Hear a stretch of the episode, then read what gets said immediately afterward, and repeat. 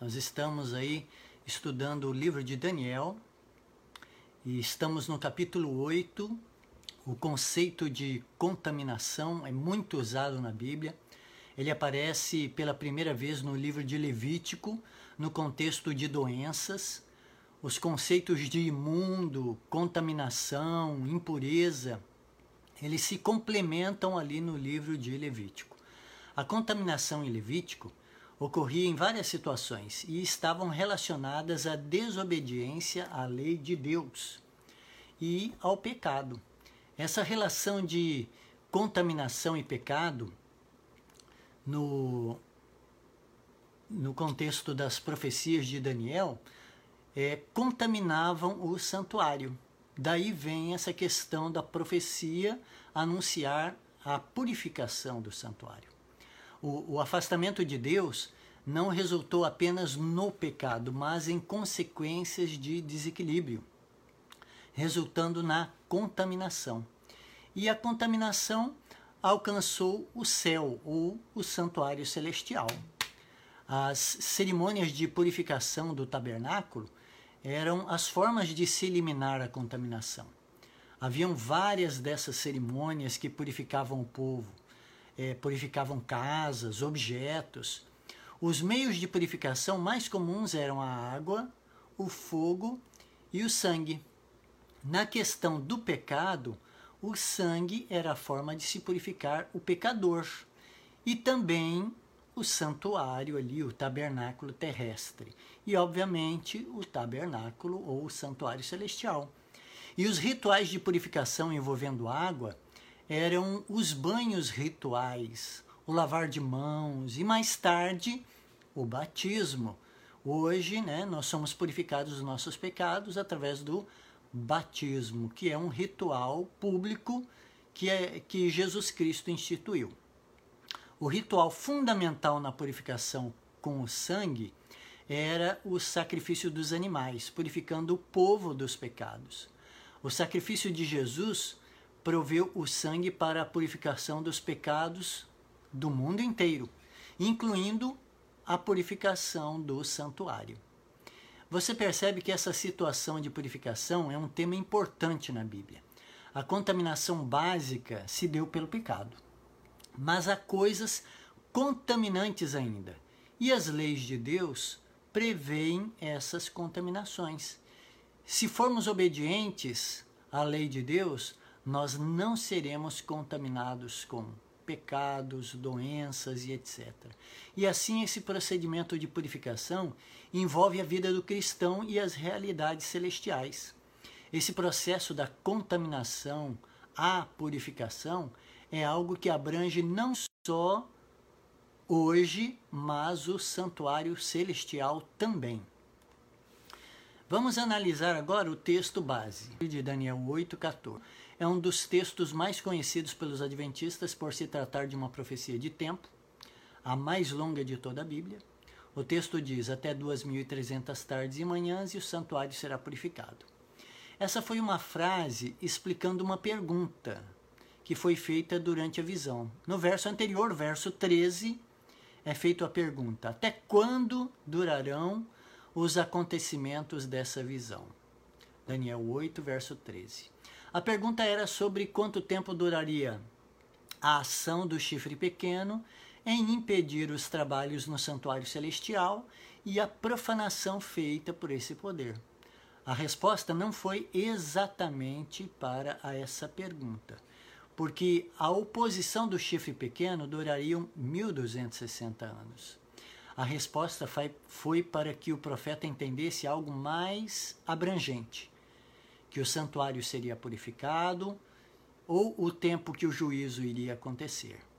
Daniel estava interessado em saber sobre o chifre pequeno e Deus estava interessado em revelar ao profeta o tempo em que o julgamento do chifre pequeno iria ocorrer e o apagamento dos registros de pecado dos livros celestiais. Pois a purificação do santuário, aqui predita, era exatamente isso. Deus iria começar a apagar os registros de pecados do santuário celestial e julgar o chifre pequeno. E isso iria ocorrer através do, do processo do juízo.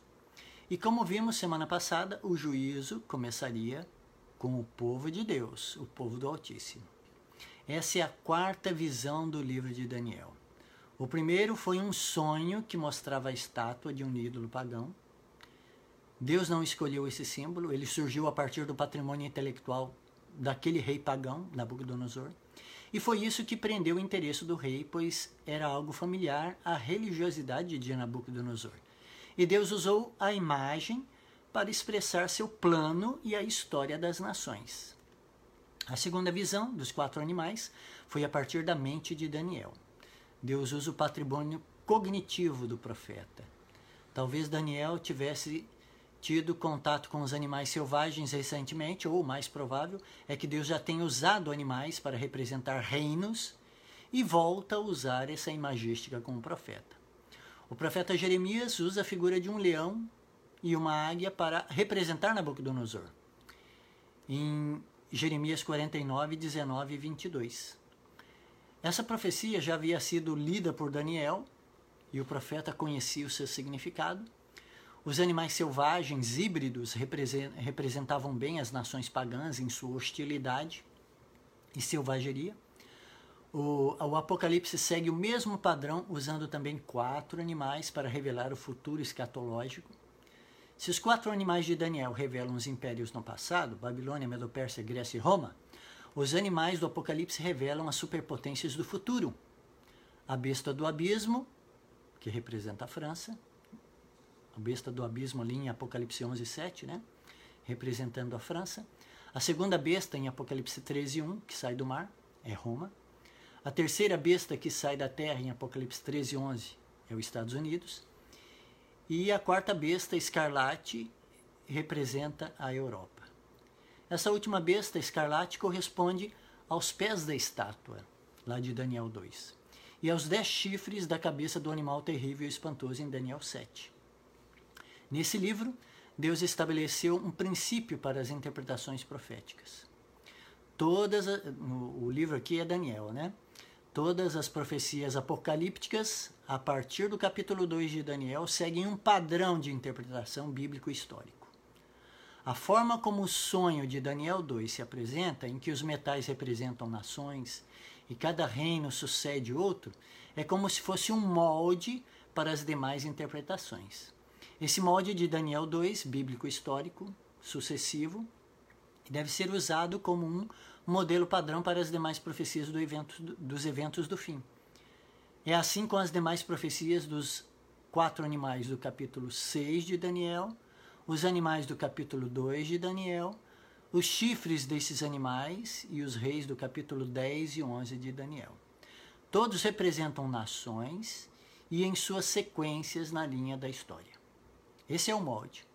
É assim também com as quatro bestas do Apocalipse, com as sete cabeças do dragão, com os sete reis do, de Apocalipse 17, são a sucessão das nações da linha de tempo da história. E o molde é Daniel 2. Dali vem essa interpretação, ou princípio de interpretação, para entendermos as demais profecias envolvendo símbolos em sequência. Esse padrão de quatro imagens sequenciais de nações é usado para as imagísticas nas últimas visões do Apocalipse também. O papado é mostrado em quatro fases. O chifre pequeno, no capítulo 7 de Daniel, é uma fase do poder religioso do papado. A segunda fase é representada pela besta de Apocalipse 13.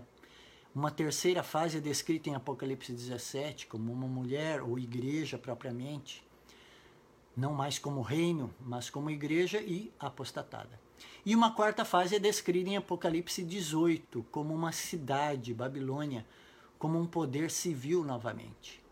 São quatro fases do mesmo poder com quatro imagísticas diferentes e sucessivas. Vamos entender o carneiro e o bode. O próprio texto bíblico, aí é, na lição de segunda-feira, revela que a nação representa os animais. Em Daniel 8, verso 20 e 21, é dito assim, abre aspas, o carneiro com dois chifres representa os reis da Média da Pérsia, e o bode peludo representa o rei da Grécia. Daniel 8, verso 20 e 21. A própria Bíblia responde que os animais representam essas nações, Média Pérsia e a Grécia. Os animais do capítulo 7 e 8 representam nações e Deus estava revelando o movimento dos impérios e deixando claro que ele sabia de tudo e tudo estava sob seu controle. Há um Deus nos céus que revela os segredos e ele né, diz o que acontecerá no futuro. Esse é o texto de Daniel 2,28. É Yahvé que estabelece os reis e retira os reis, conforme ele mesmo deseja. Mas a profecia do capítulo 8 tem uma dupla aplicação. Ela revela o movimento dos impérios, mas também os eventos espirituais na terra e no céu. Por duas vezes o anjo que explicou a Daniel fez a seguinte declaração no verso 17, capítulo 8. Esta visão se refere ao tempo do fim. E no verso 19, esta visão se refere ao tempo determinado do fim. O tempo do fim hoje sabemos que se refere ao século XIX em diante, os nossos dias. Mas as revelações sobre os impérios medo-persa e grego eram para o tempo imediato de Daniel. Então é uma profecia de dupla aplicação. Explica a história dos impérios e explica o tempo do juízo. A profecia do tempo do fim era a questão da purificação do santuário. Os dois animais escolhidos por Deus para figurar a visão já despertaram na mente de Daniel os assuntos do santuário. O carneiro era usado no sacrifício para a consagração do sacerdote no dia da expiação. Antes dele, né, realizar a cerimônia, e o bode era usado na expiação. O seu sangue era levado para dentro do lugar santíssimo, a segunda sala ali do tabernáculo ou do templo, e era o sangue do bode que representava a Iavé que purificava o templo ou o santuário. Essas coisas eram familiares a Daniel. Mas a preocupação do profeta era com o prédio do templo que estava destruído em Jerusalém, a milhares de quilômetros da capital, onde estava Daniel, ali em Suzã, onde ele teve a visão. Daniel pensou que o templo não iria ser reconstruído antes das 2.300 tardes e manhãs. Por isso ele, eh, no verso 27 ali, diz que ele ficou enfermo e estava espantado com a visão. O profeta não entendeu a visão por completo e por isso foi necessário a visão do capítulo 9, que é o assunto da semana que vem. O destaque dessa profecia do carneiro e do bode não são os animais, são os chifres. São usados 14 versos para falar da ação do chifre pequeno na cabeça do bode. A profecia descreve que o chifre pequeno sai de um dos chifres do bode, sendo que o bode representa a Grécia e os quatro chifres representam os generais que deram continuidade ao império de Alexandre o Grande. Quando o chifre pequeno sai de um desses quatro chifres, era uma referência ao lugar de onde ele surgiria, porque os quatro generais cuidaram de quatro partes do império. Os quatro generais ficaram governando em quatro áreas diferentes. E a região de onde o chifre pequeno surgiu foi da antiga capital do Império Romano, Roma. São as oito características eh, e ações né, descritas ali sobre o chifre pequeno que nos ajudam a entender que ele se refere ao papado medieval com sede em Roma. A profecia descreve as ações do chifre pequeno assim, abre aspas. É de Daniel 8, 10 a 12. Se engrandeceu até contra o exército do céu, e alguns dos exércitos e das estrelas lançou por terra e as pisou. Se engrandeceu até contra o príncipe do exército, e por ele foi tirado o sacrifício contínuo, e o lugar do seu santuário foi lançado por terra. E um exército foi dado contra o sacrifício contínuo por causa da transgressão e lançou a verdade por terra. E o que fez prosperou. Fecha aspas. Daniel 8, versos 10 a 12. Vamos entender cada uma dessas descrições do chifre pequeno, das ações dele. A primeira descrição afirma que se engrandeceu até contra o exército do céu. Fecha aspas. Um dos nomes de Deus é Yahvé, Senhor dos exércitos. E os exércitos do céu são seus anjos. Em Apocalipse 19:15, Jesus é descrito na segunda vinda com os exércitos que há no céu. Como o chifre pequeno ou o papado conseguiria atingir o príncipe do exército e o próprio exército de anjos? O papado é composto de seres humanos. Como poderia afetar os trabalhos de Jesus e dos anjos? Quando o imperador romano, no século IV, se converteu ao cristianismo, Constantino promoveu um sincretismo entre cristianismo e paganismo. Sincretismo significa combinação entre as duas religiões, uma mistura de suas crenças e tradições. É uma das coisas alteradas no cristianismo foi a forma como as pessoas eram salvas e obtinham perdão. No cristianismo, é, o puro ali, que Cristo Jesus fundou, nós confessamos os pecados a Deus, o Pai, para que Jesus as perdoe através do sangue purificador dele. Mas a Igreja Romana modificou isso, fazendo com que as pessoas confessassem seus pecados ao sacerdote ou ao padre. E seres humanos não podem perdoar pecados. Só Deus pode fazer isso através de Jesus. A Bíblia diz que Jesus é o único mediador entre Deus e os homens. 1 Timóteo 2,5. Foi essa ação que engrandeceu o chifre pequeno, ou papado, até os exércitos do céu. O Papa se colocou entre os seres celestiais e os seres humanos.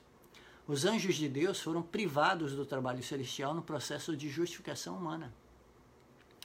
A segunda característica diz assim: alguns do exército e das estrelas lançou por terra e os pisou. Fecha aspas, Daniel 8:10. De acordo com Apocalipse 1:20, as estrelas são anjos.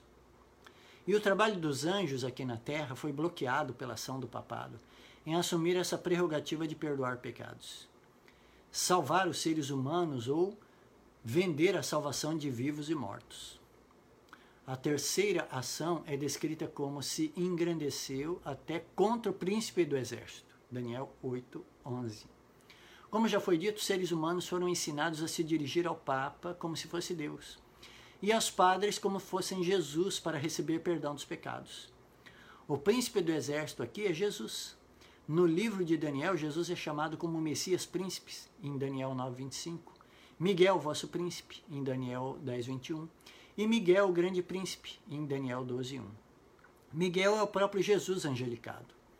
O nome Miguel em hebraico é aquele que é igual a Deus. É o Jesus angelicado né? esse Miguel, o príncipe.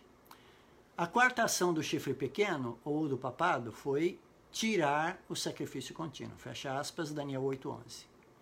Essa é uma referência ao sacrifício diário que era oferecido no tabernáculo para que o povo obtivesse perdão de forma gratuita. Diariamente, o próprio santuário oferecia um cordeiro de manhã e à tarde, e assim havia sempre um cordeiro morto para oferecer perdão ao povo. Esse era o sacrifício contínuo, ou perdão contínuo disponível ao povo. O papado fez os cristãos da Baixa e da Idade Média acreditarem que o perdão vinha pela confissão auricular através dos padres.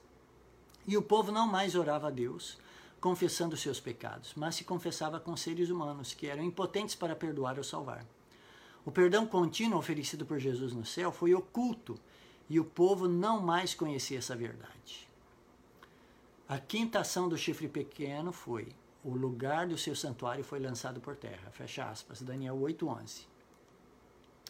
A verdade do santuário celestial foi uma das grandes revelações do Novo Testamento. O livro de Hebreus revela a existência do santuário no céu para a salvação da humanidade. O Apocalipse revela o mesmo santuário e a Jesus como grande sumo sacerdote ali. O papado, instituindo a missa e reproduzindo o sacrifício de Jesus em cada missa, anulou toda a ação do santuário celestial. As pessoas não se dirigiam mais ao céu, mas iam até a missa para ter salvação. A sexta ação do papado seria um exército dado contra o sacrifício contínuo por causa da transgressão. Fecha aspas. Daniel 8:12. O exército do papado rivaliza com o exército que há no céu. As perseguições com os exércitos de cristãos romanos contra cristãos dissidentes foram uma das grandes barbáries do papado medieval. O pecado dos seres humanos foi usado como moeda de comércio e enriquecimento do papado. E assim se cumpre aí essa sexta ação. A sétima ação do papado foi lançar a verdade por terra. Fecha aspas. Daniel 8:12. A lição comenta que o papado proibiu a tradução da Bíblia, o idioma do povo, para o idioma do povo, né? colocou a interpretação das Escrituras sob a autoridade da Igreja e a tradição ao lado da Bíblia como regra de fé. Fecha aspas. A Bíblia foi liberada apenas para os padres e monges. Elas ficavam acorrentadas em torres nos conventos e monastérios, proibidas da leitura do povo. E ao povo não, não se lia a Bíblia. Os padres não liam a Bíblia ou explicavam a Bíblia para o povo, pois as missas eram feitas em latim, uma língua que as, as nações não mais conheciam. Não se ensinava as escrituras ou se contava as histórias do Evangelho de Jesus. O que o povo conhecia era apenas a versão dos padres, sobre o que eles achavam ou que entendiam, ou as histórias eram cheias de é, tradição ou invenções. O povo comum não tinha a Bíblia em casa. Mesmo os mais ricos eram proibidos de ter exemplares das Escrituras. A verdade havia sido jogada no chão e pisoteada pelos monges, padres, bispos e o Papa. A oitava ação do papado foi: o chifre teve êxito em tudo que fez. Daniel 8,12. Última parte. Sim, esse plano maligno teve sucesso durante 1260 anos, ou 13 séculos. A Igreja Romana foi soberana, enganando a bilhões de pessoas durante mais de mil anos. Se tornou rica, próspera e muito influente no mundo medieval. Tudo que fez nessa obra maligna fez com sucesso e êxito. Essa foi a ascensão do chifre pequeno ou do papado, cumprindo essa profecia de Daniel capítulo 8. Vamos à terça-feira, o ataque ao santuário. Já revisamos brevemente as ações do chifre pequeno na terceira, e quarta e quinta ações. Se engrandeceu até contra o príncipe do exército do céu, e por ele foi tirado o sacrifício contínuo, e o lugar do seu santuário foi lançado por terra. Daniel 8:11. O príncipe do exército se trata de Jesus, como vimos, a quem o papado se engrandece. O ataque ao santuário foi para anular a ação de Jesus sobre os humanos e bloquear as bênçãos de Deus à humanidade. O acesso da Igreja de Roma ao poder assinalou o início da escura Idade Média. Quanto mais aumentava o seu poderio, mais se adensavam as trevas. O grande conflito, na página 55, diz assim: explica né, essa fase do papado assim. De Cristo, o verdadeiro fundamento, foi transferido a fé para o Papa de Roma em vez de confiar no Filho de Deus para o perdão dos pecados e para a salvação eterna, o povo olhava para o Papa e para os sacerdotes, a quem delegavam autoridade. Ensinava-se-lhes ser o Papa o seu mediador terrestre e que ninguém poderia aproximar-se de Deus senão por intermédio do Papa. E mais ainda, que ele ficava para eles em lugar de Deus e deveria, portanto, ser obedecido e receber adoração. Não obedecer ao Papa era motivo suficiente para infligir a mais severa punição ao corpo e à alma dos delinquentes. Assim, a mente do povo desviava-se de Deus para os homens falíveis e cruéis, e mais ainda, para o próprio príncipe das trevas, que por meio deles, né, do, do papado, exercia o seu poder. O pecado se disfarçava sob o manto da santidade. Quando as escrituras são suprimidas, escondidas do povo, e o homem vem a considerar-se supremo, né, que era o Papa aqui, só podemos esperar fraude, engano e ofensiva iniquidade. Com a elevação das leis e tradições humanas, tornou-se manifesta a corrupção que sempre resulta de se pôr de lado a lei de Deus. Dias de perigo foram aqueles para a Igreja de Cristo. Os fiéis eh, líderes eram, na verdade, poucos. Posto que a verdade não fosse deixada sem testemunhas, parecia por vezes que o erro e a superstição venceriam. E a verdadeira religião seria banida da terra. Perdeu-se de vista o evangelho, mas multiplicaram-se as formas de religião, e o povo foi sobrecarregado com severas exigências. Ensinava-lhes que não somente a considerar o Papa como seu mediador, mas confiar em suas próprias obras para a expiação do pecado. E o povo empreendia longas peregrinações, atos de penitência, adoração de relíquias, ereção de igrejas, é, relicários e altares eram construídos, bem como o pagamento de grandes somas à igreja. Tudo isso em muitos atos semelhantes eram ordenados para aplacar a ira de, a ira de Deus ou assegurar o seu favor, como se Deus fosse idêntico aos seres humanos, é, encolerizando-se por ninharias ou apaziguando-se com donativos ou atos de penitência. Apesar de que prevalecesse o vício, mesmo entre os chefes da Igreja de Roma, sua influência parecia aumentar constantemente. Mais ou menos ao findar do século VIII, os romanistas começaram a sustentar que nas primeiras épocas da Igreja, os bispos de Roma tinham possuído o mesmo poder espiritual que assumiam agora. Para confirmar essa pretensão, era preciso empregar alguns dos meios com o objetivo de lhe dar aparência de autoridade. E isto foi prontamente sugerido pelo pai da mentira. Antigos escritos foram forjados pelos monges. Decretos de concílios de que antes nada se ouvira foram descobertos, estabelecendo a supremacia universal do Papa desde os primeiros tempos. E a Igreja, que rejeitara a verdade, avidamente aceitou esses enganos. Livro Grande Conflito, página 57. Assim se desenvolveu o ataque ao príncipe celestial e ao santuário. A igreja suprimiu do povo o conhecimento de Deus e se estabeleceu no lugar de Deus diante do povo.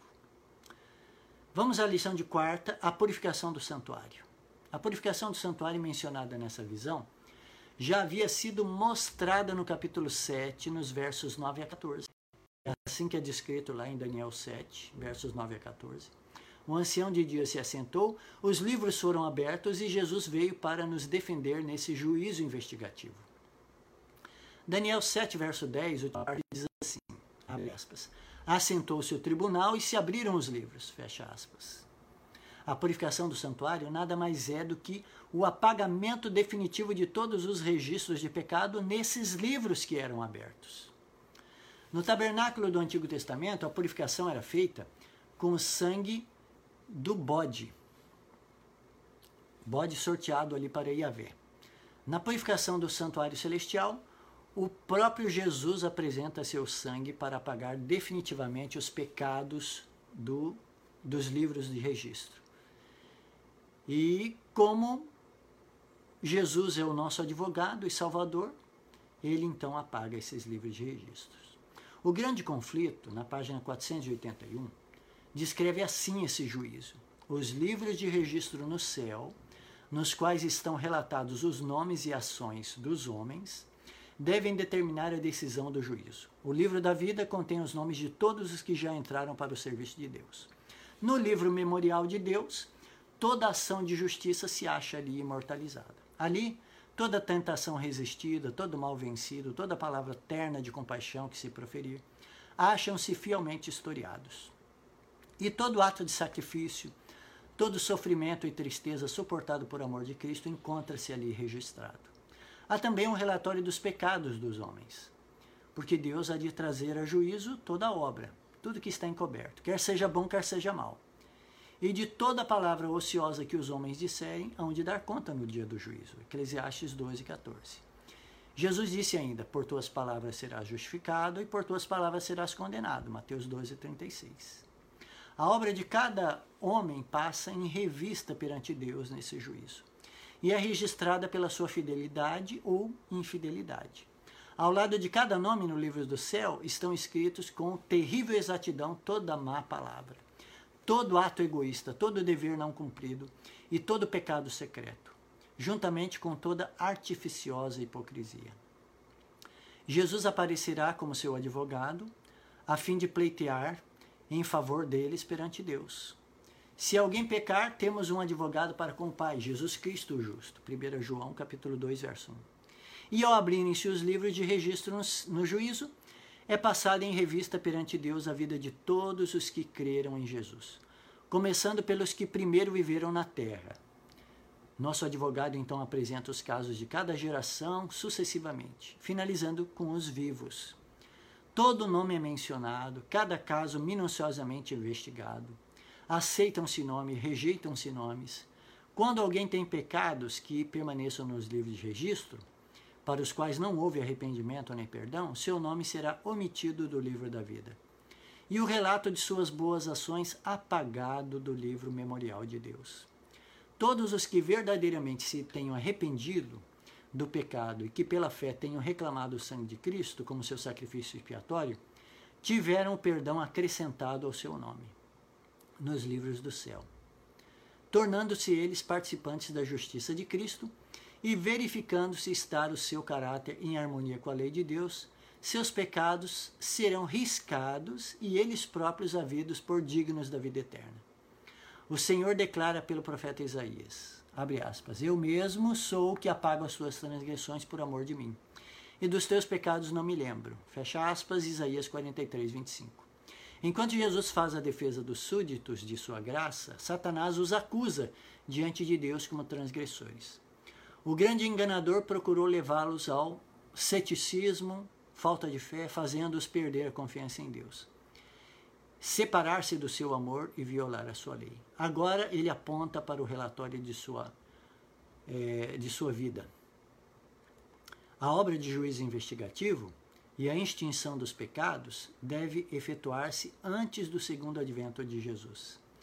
Visto que os mortos são julgados pelas coisas escritas nos livros, é impossível que os pecados dos homens sejam cancelados antes de concluído o juízo, em que seu caso deve ser investigado. No tempo indicado para o juízo, o final das do, dos do 2.300 tardes e manhãs, em 1844, iniciou-se a obra de investigação e o apagamento dos pecados.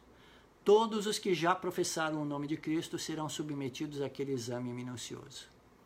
Tanto os vivos como os mortos devem ser julgados pelas coisas escritas nos livros, segundo as suas obras.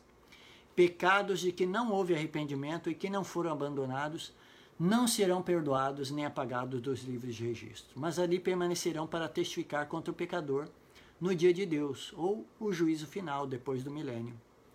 Todos quantos desejem seu pecado sejam conservados no livro da vida devem agora, nos poucos dias de graça que restam, afligir a alma diante de Deus em tristeza pelo pecado e em arrependimento verdadeiro. Deve haver um exame de coração profundo e fiel. O espírito leviano e frívolo, alimentado por cristãos professos, deve ser deixado. Há uma luta intensa diante de todas as pessoas que desejam subjugar as más tendências e que insistem no predomínio. A obra de preparação é uma obra individual não somos salvos em grupos. É assim que o grande conflito, página 490, descreve o juízo que Jesus está fazendo lá no céu em nossos dias há 176 anos. Veja, Deus tem um calendário, assim como ele cumpriu exatamente as 70 semanas ou 490 anos para a primeira vinda de Jesus, ele será pontual também em cumprir os dias do juízo e da segunda vinda. O texto de Daniel 8,13 nos ajuda a entender o que compreende esse período das 2.300 tardes e manhãs. É, e a conversa entre os dois anjos que haviam apresentado a visão a Daniel, e um deles faz a seguinte pergunta: Até quando durará a visão do sacrifício contínuo e da transgressão assoladora, para que sejam entregues o santuário e o exército a fim de serem pisados? Daniel capítulo 8, verso 13. A visão não se refere apenas para o tempo da purificação do santuário ou do juízo, mas também sobre a transgressão assoladora, que era o tempo em que o papado iria corromper, perseguir e matar os cristãos. Há três períodos de tempo dentro das 2.300 tardes e manhãs. Há os 1.290 dias, os 1.335 dias, que estão registrados em Daniel 12, 11 e 12, e ainda os 42 meses, ou 1260 anos, registrados em Apocalipse 13, verso 5. Cada um desses períodos se refere à atuação do chifre pequeno, ou da transgressão assoladora. Os 1260 anos seriam da opressão papal. Os 1290 anos, a prisão do papa ou do opressor e ainda os 1335 dias para o início do juízo. Todas, todos esses períodos são exclusivos de Daniel. Foi uma resposta a uma pergunta: até quando? E o céu respondeu. A profecia das 2.300 tardes e manhãs compreende todos esses períodos. São profecias dentro de uma profecia maior. E o final do cômputo seria quando começa o juízo. Esse juízo que ocorre há 176 anos começou com o povo de Deus. Primeiro, os que já morreram. O primeiro a ser analisado, Adão, por exemplo. E depois, por último, os vivos. Já os ímpios serão julgados durante o milênio, por todos os salvos em um grande mutirão judicial, digamos assim. E depois do milênio ocorre o juízo final, com a sentença de destruição dos ímpios e dos anjos maus. A profecia, quando trata de períodos de tempo, usa o princípio dia-ano. Os textos de número 14 e 34, onde o próprio Deus estabelece esse princípio, diz assim: abre aspas, cada dia representando um ano, fecha aspas. E a profecia de Ezequiel 4:7, onde o próprio Deus também orienta o profeta dizendo, abre aspas, cada dia por um ano, fecha aspas. Esses textos estabelecem uma diretriz para as interpretações proféticas envolvendo o tempo. Sendo assim, em profecias, quando se usa um período de tempo em dias ou tardes e manhãs, deve-se contar como anos. Sendo assim, a profecia de Daniel 8,14 envolve um período de 2.300 anos. Vamos responder algumas perguntas. O chifre pequeno, ou papado, é violento e perseguidor, e a profecia não minimiza o sofrimento. Isso nos ajuda a confiar na bondade de Deus, apesar do mal que vemos ao nosso redor? A profecia revelando o papado e sua perseguição nos ajuda a entender que Deus está interessado em nosso bem-estar. Além de sua proteção com os anjos, Deus nos revela o que iria acontecer, toda a ação do papado, para que sejamos precavidos e não nos exponhamos ao perigo.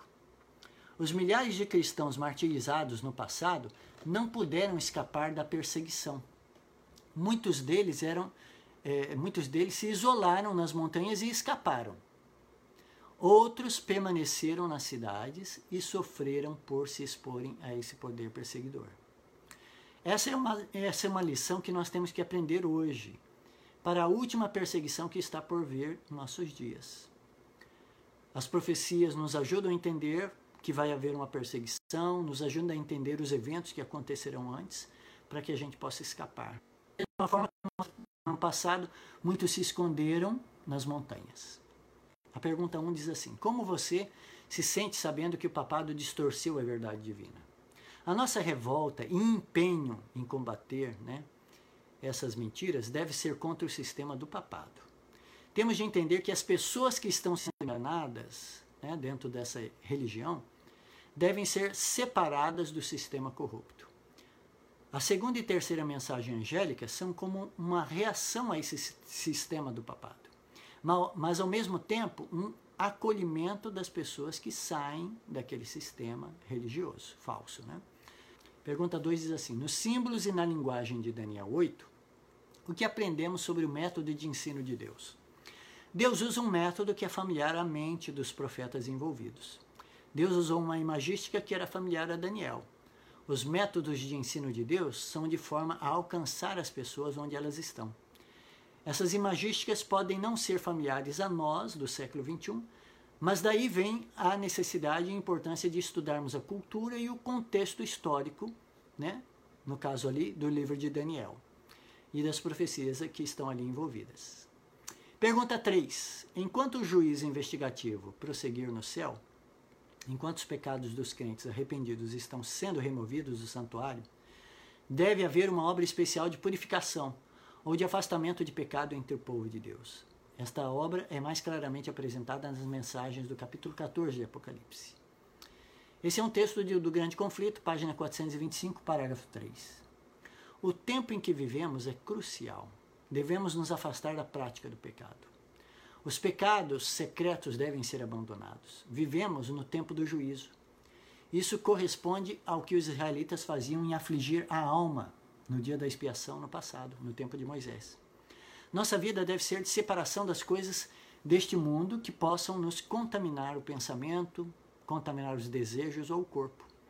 Ao mesmo tempo, devemos ir em direção às pessoas e falar-lhes do Evangelho eterno nos separarmos do estilo de vida delas, mas nos aproximarmos delas para as salvar. O afastamento do pecado nos habilitará a permanecermos como justos diante de Deus. Deus já nos declarou justos. E agora a nossa parte é não praticar a injustiça ou o pecado. As práticas deste mundo não devem ser repetidas e os hábitos mundanos não devem ser deixados. Aliás, devem ser deixados e abandonados. Jesus está no santuário celestial, apagando nossos registros de pecados. E nossa decisão aqui na terra deve ser se afastar dos prazeres pecaminosos. O Espírito Santo nos capacitará a manter essa decisão.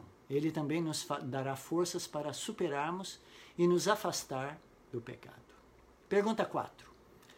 Qual é a relação entre a purificação do santuário e a purificação da sua vida? Tendo nossos pecados apagados nos livros de registros do céu, devemos confiar na ação do Espírito Santo em nossa vida, em cumprir a declaração apocalíptica. Abre aspas. Que o mal continue a praticar maldade, que o impuro continue a ser impuro, que o justo continue a viver de forma justa e que o santo continue a ser santo. Fecha aspas. Apocalipse 22, verso 11. Você precisa abandonar algum pecado para se sentir completamente leal a Jesus? A força para deixar algum prazer pecaminoso está fora de nós. É um dom do Espírito Santo. Não conseguiremos deixar algum pecado secreto por nós mesmos. Mas é o Espírito Santo que faz isso em nós. Nós podemos orar assim, abre aspas, Toma-me, Senhor, para ser inteiramente teu. Aos teus pés depõe todos os meus projetos, Usa-me hoje em teu serviço, permanece comigo e permite que toda a minha obra se faça em ti. Fecha aspas. A nossa parte é nos entregar e a parte de Deus será nos purificar. Quinta pergunta: qual a diferença entre a obra de Jesus na cruz e seu ministério no santuário celestial? Jesus na cruz assumiu a nossa culpa e sentença como pecadores. No santuário celestial, ele nos dá sua justiça, declarando e comunicando justiça aos que creem nele. Então, essa é a parte, né, a diferença entre a obra de Jesus e o ministério celestial. E qual é a relevância de cada um deles para a vida do cristão? A crença no sacrifício de Jesus nos dá libertação da culpa e nos faz aceitos por Deus. E nossas orações a Jesus no santuário celestial nos faz justos e nos mantém justos até a segunda vinda. Sexta pergunta: Deus precisa realizar um juízo investigativo no céu? O juízo é em favor dos santos ou dos crentes. Todas as injustiças que sofremos aqui na terra serão resolvidas e compensadas nesse juízo. É no juízo que temos os nossos pecados apagados definitivamente e a garantia de que nosso nome permanece no livro da vida. Por que, que Deus não pode tomar uma decisão instantânea sobre o destino dos professos cristãos? há um universo observando as ações do juízo de Deus. Como em uma auditoria, a justiça de Deus e seu juízo são acompanhados. Satanás acusa Deus de ser parcial e conivente conosco. Essa é a questão da teodiceia, ou da vindicação do caráter de Deus eh, perante o universo. No juízo, o caráter de Deus é provado como justo e amoroso. O que esse juízo revela a Deus? Apesar da onisciência divina, o juízo é a prova física de nossa crença nele e de nossa confissão e arrependimento. Sem os registros investigados no juízo, só haveria as acusações de Satanás. Mas nossas orações de confissão e crença estão lá registradas. Por isso o livro de Hebreus diz, abre aspas, retenhamos firmemente a nossa confissão. Fecha aspas. Hebreus capítulo 4, verso 14.